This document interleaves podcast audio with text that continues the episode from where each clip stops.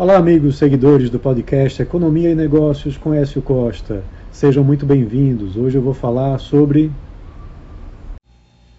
o governo que lançou um programa chamado Mover com 19 bilhões de reais em créditos tributários para o setor automotivo. A ideia é ampliar critérios de sustentabilidade para comercialização de veículos. E isso veio através de uma medida provisória no final de 2023, instituindo o Programa Mobilidade Verde e Inovação, MOVER, que vai conceder 19,3 bilhões de reais em créditos tributários para o setor até 2028. Os benefícios vão ser destinados a empresas que desenvolvam aqui no Brasil serviços de pesquisa, desenvolvimento, inovação ou engenharia destinados à cadeia automotiva.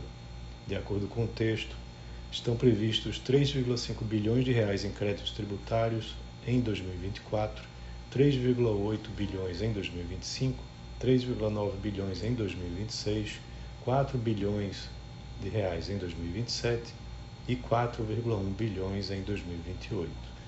Para custear a medida, né, vai haver uma renúncia tributária em 2024 onde o governo reservou 2,9 bilhões de reais na peça orçamentária. Além disso, outros 600 milhões de reais virão da taxação de veículos importados, cujas alíquotas estavam zeradas para carros elétricos desde 2015 e também reduzidas para os híbridos. Até 2027, elas vão subir gradualmente até 35%.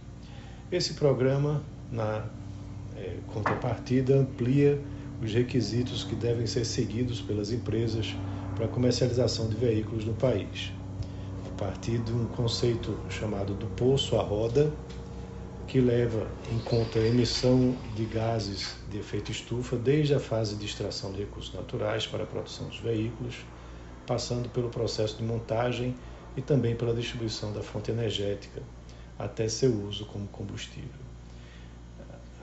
A, questão é que esse incentivo ele vem uh, sendo custeado pela remuneração das importações de veículos elétricos e híbridos que já são fabricados em outros países com custos mais baixos, o que termina sendo um contrassenso em relação ao próprio programa.